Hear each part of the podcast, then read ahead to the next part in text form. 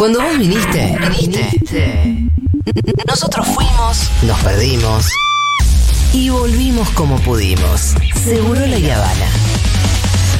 Bien por vos.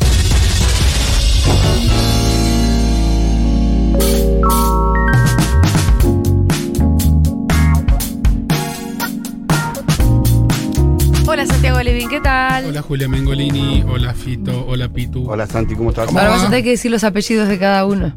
Eh, Salvatierra Mendonza Paz, cierto, cierto, es cierto. ¿Cómo estás, Santi? ¿Todo bien? Bien, des- recién decía antes de salir al aire un poco de fiaca de lunes hoy. Uh, muy ¿Sí? lunes, ¿no? Un poco, un poco sí, que costó arrancar, pero acá estamos, Bien, bueno, estamos sí. a full, Además, una a vez que acá estamos, estamos. Sí, recontra. totalmente. Eh, muy bien, ¿de qué vamos a hablar hoy? Hoy tenemos Santiago? de título Psiquiatría y Antipsiquiatría. ¿Por qué? Eh, yo tengo un amigo, de paso le mando saludos, Dani Matusevich, un colega, Sí, que dice, somos la única especialidad, la psiquiatría, que tiene un movimiento anti. sí, sí, sí, eso te iba a decir, Dice, ¿no? no existe la antipediatría, la antineurología, etcétera. ¿Existe un un movimiento antipsiquiatría? Sí, existe... eh, Por ahí ustedes y los homeópatas. ¿Cómo? Los homeópatas quizás. Los homeópatas Sí, sí, sí, los homeópatas también. Por si, por si fuera poco de difícil ser psiquiatra, encima Sí. tenemos a los antipsiquiatras que tienen su parte de razón, tenemos que decirlo. ¿El- ¿La La antipsiquiatría? antipsiquiatría de los años 60 y 70 era una antipsiquiatría romántica, utópica, eh, interesante, que colaboró mucho con la psiquiatría del, del momento eh, y que estaba eh, liderada por algunos psiquiatras que se habían enrolado en un pensamiento eh, liberador, este, democrático, etcétera, y que incurrían en lo que nosotros hoy llamaríamos un reduccionismo sociológico. Es decir, la enfermedad mental no existe, es todo producto de la, la explotación del sistema capitalista, todo estructura. eh, por lo tanto, eh, hay que liberar todos los hospitales monovalentes, todo el mundo tiene que vivir este, con todo el mundo y lo que hay que luchar es contra la eh, apropiación de la plusvalía por parte de los dueños de los medios de capital. Era un movimiento básicamente proveniente del marxismo, pero también de la sociología. ¿Y qué tenían enfrente? Tenían una psiquiatría que en los países centrales era una psiquiatría psiquiatrona, Ahora, dura. eh, perdón, antes que, que sigamos, eh, se me viene una pregunta a la cabeza. Este movimiento antipsiquiatría con, con bases, marxi- bases teóricas marxistas entendía esto, ¿no? Que en realidad los problemas de salud mental tenían más que ver con una estructura. Pero de estar estaban. No, no, el no, problema era el diagnóstico. O sea, el problema es que lo Ah, generaba. Ahí está, ahí está un punto, Ah. exactamente. Ahí está uno de los puntos. Ahí está uno de los puntos este, clave que vos acertaste inmediatamente. Una de las discusiones es, ¿existe o no existe la enfermedad Claro, mental? porque, porque de dónde vienen, bueno, por ahí es otra discusión.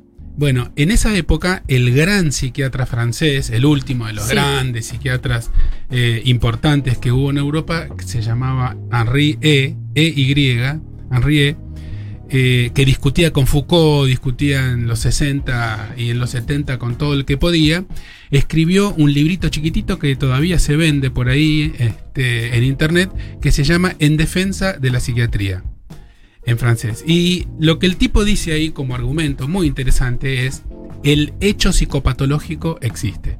El delirio existe, la alucinación existe, eh, la idea suicida existe. Entonces no me vengan con que es un reduccionismo, con que es todo producido desde afuera, de- desde la sociedad.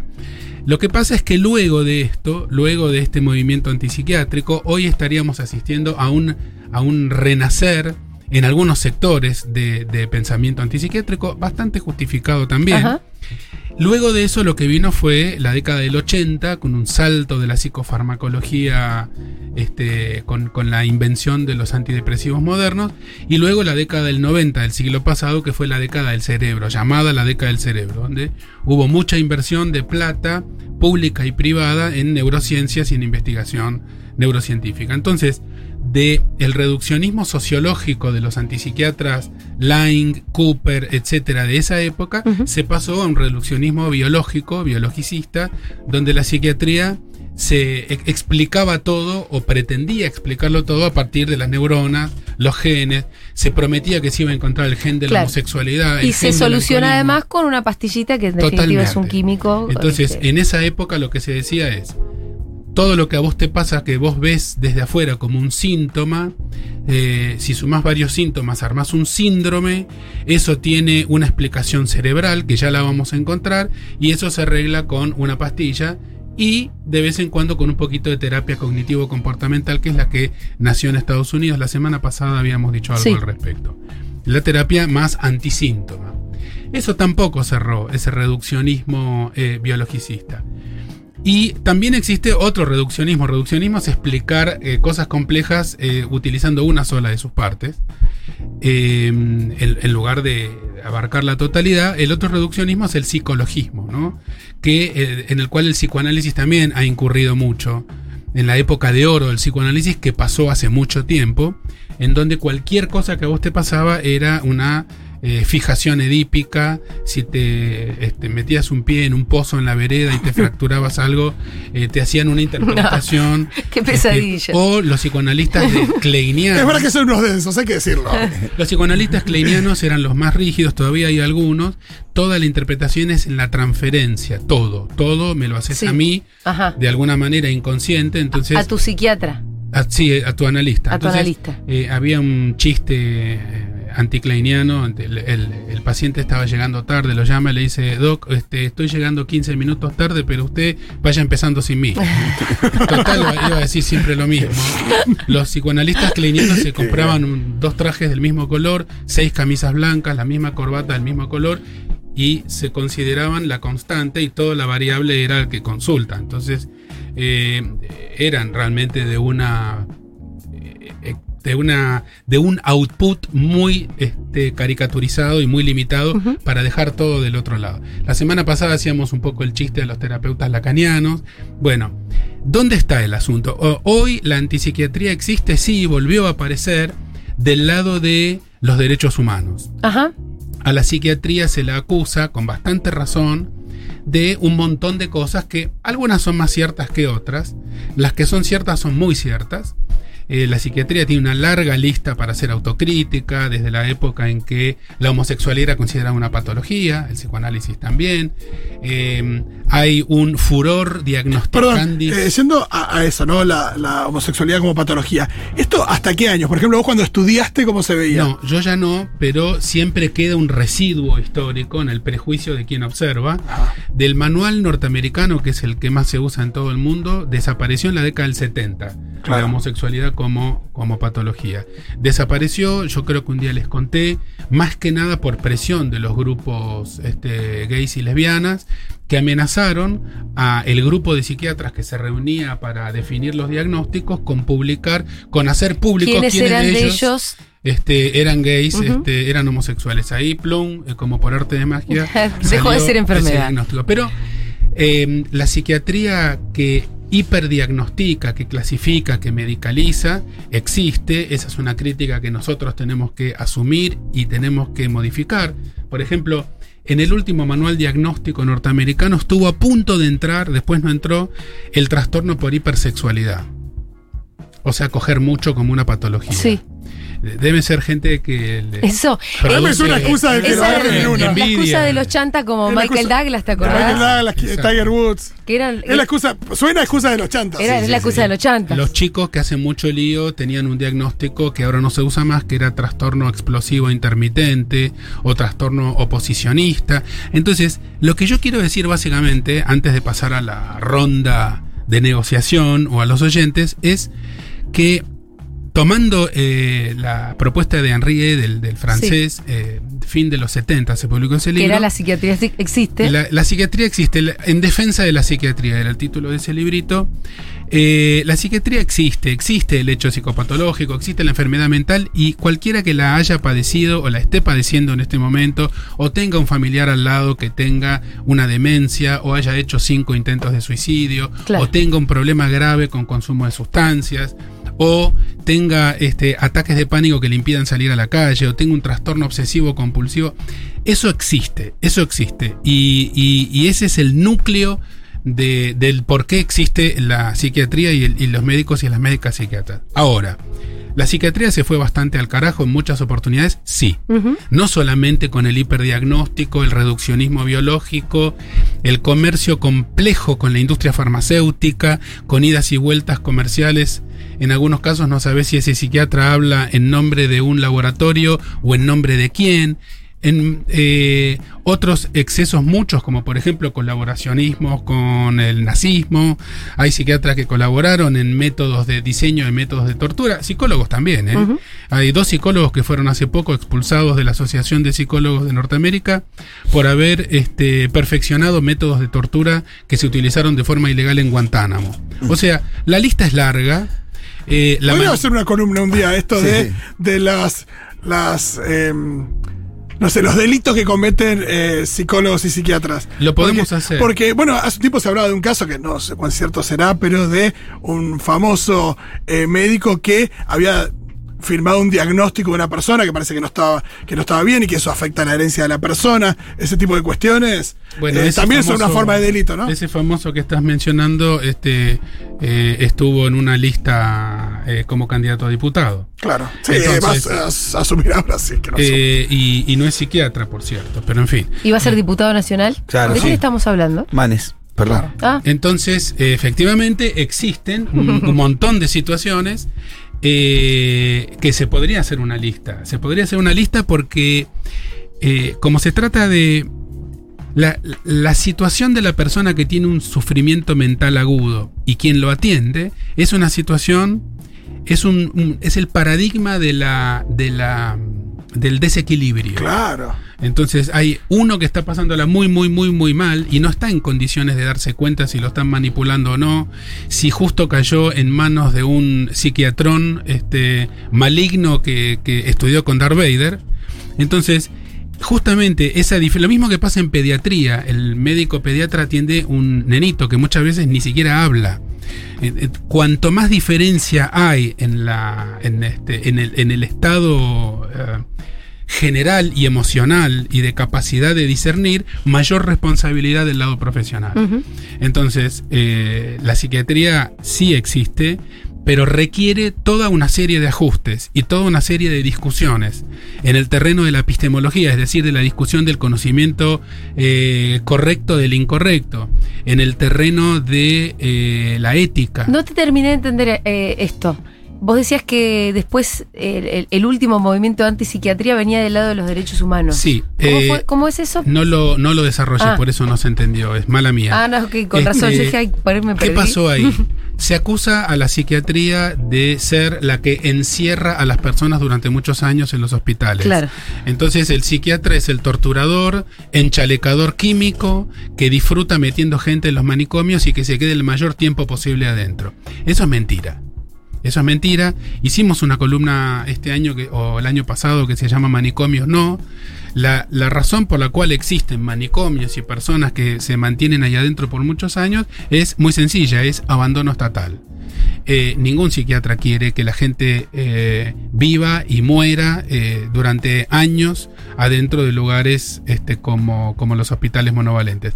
Pero el asunto es que no existe en nuestro mundo, no existen alternativas, a pesar de que la ley lo obliga, a pesar de que la gente se llena la boca diciendo la transformación del campo de la salud mental, en realidad estamos un poco como siempre. Perfecto, Los entendido. loquitos pobres sobre todo, metidos en los manicomios grandes, no porque los psiquiatras quieran encerrar, sino porque no existe forma de, este, no se invirtió nunca en, eh, en la red comunitaria, que es donde debería atenderse Ujú. el 95% de los problemas. Che, me acordé de una película, la de los trillizos.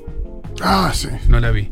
Uy, la tenés que ver, está en Netflix, es bárbara. Yo me acordé de, otra de dos películas más, perdón. Para esta de, de, mm, de estos trillizos, eh, no quiero spoilearla porque deberían ir a verla. Se llama Tres extraños idénticos. Tenés que verla, es un documental. Tres extraños idénticos, Sí. es un documental. Sí. Eh, trillizos que descubren que. Nada, dos, tres chicos que Se, conocen separados. tres pibes que eran adoptados y, se- y- y crecieron en familias diferentes, se conocen, son idénticos y, por, bueno, se ¿por qué te acordaste de dónde estuvo el...? Y Ah, la, ah, la parte del spoiler. es donde realmente es un spoiler de la peli decirte porque. La voy a ver, la voy a ver. Sí. Para el próximo lunes la tengo Dale, vista. dale, Voy, a hacer, voy a hacer los deberes. Tarea para el hogar. Sí. Redondeo, redondeo de la Sí. columna. Lo que quiero decir es esto. La psiquiatría trata de temas muy delicados. Por eso tiene una anti. Eh, eh, nadie discute demasiado si Mm. los neurólogos deberían existir o no.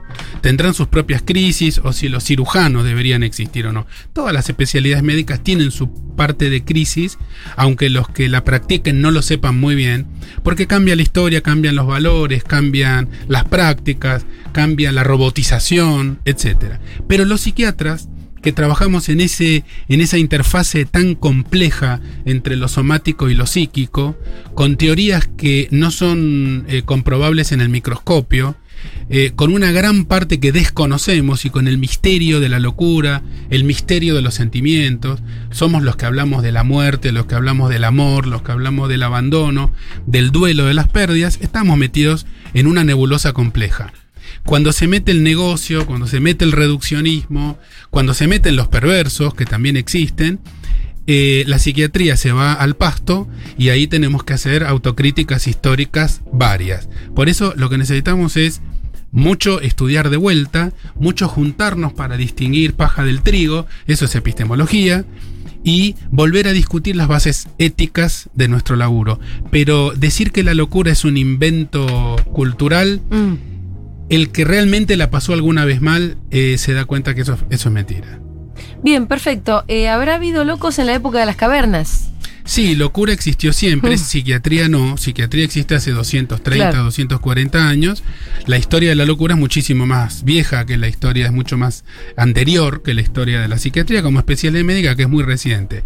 Eh, lo cual no quiere decir que no se hicieran cosas antes de que aparezca la psiquiatría, se hacían cosas. La locura era un tema de la iglesia, Claro. estaban los exorcismos, Claro. la locura... Era, había mucho más pensamiento mágico, me imagino, alrededor de la explicación de por qué, Había ciertos comportamientos, Bueno, ¿no? la posesión demoníaca, estaba la hoguera, había, había otros recursos Sí. que hoy eh, nosotros no querríamos. Y, Y y una no. y una caracterización del psiquiatra, ¿no? Para muchos el psiquiatra ese que le mete electroshock a uno atado en una cama y. Claro. ¿No? Quedó como esa visión también un poco. Algún día tenemos que hablar de terapia electroconvulsiva, como se dice, como se llama técnicamente el electroshock, que bien utilizada, a pesar de que está totalmente demonizada, la terapia electroconvulsiva salva vidas también. Tiene indicaciones muy precisas, muy escasas, no se usa para todo el mundo.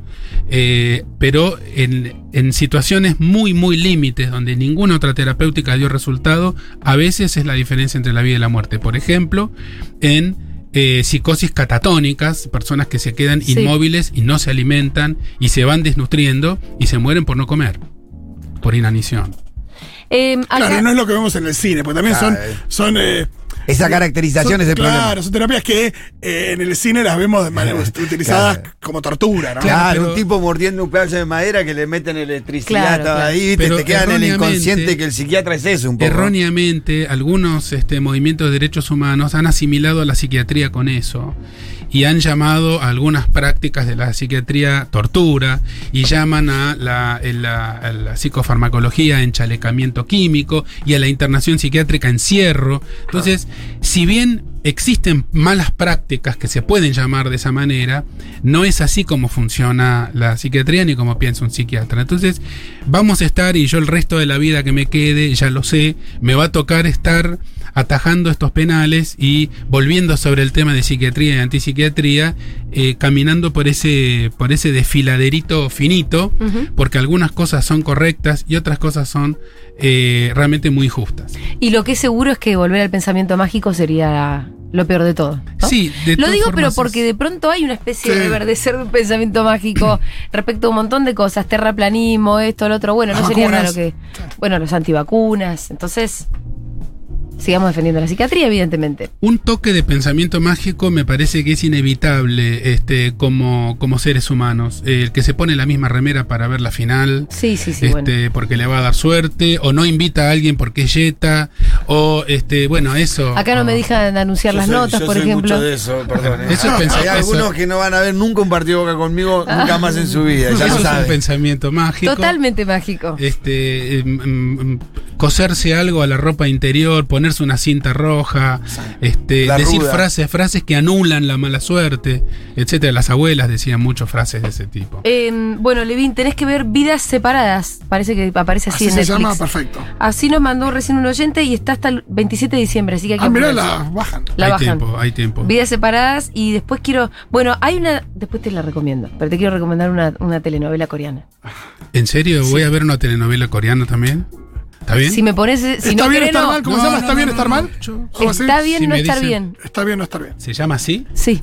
Ya el título es prometedor. Ya te gustó, ya te gustó. gustó. Ah. El título te gustó. ¿Viste? Se ha dicho alguna vez en un consultorio, me ¿Viste? parece. Está Sí. bien no estar bien, se llama la telenovela coreana. Ahora te la cuento. Vamos ahora a una tanda, enseguida volvemos. Muchas gracias, Santiago Levín. Besos.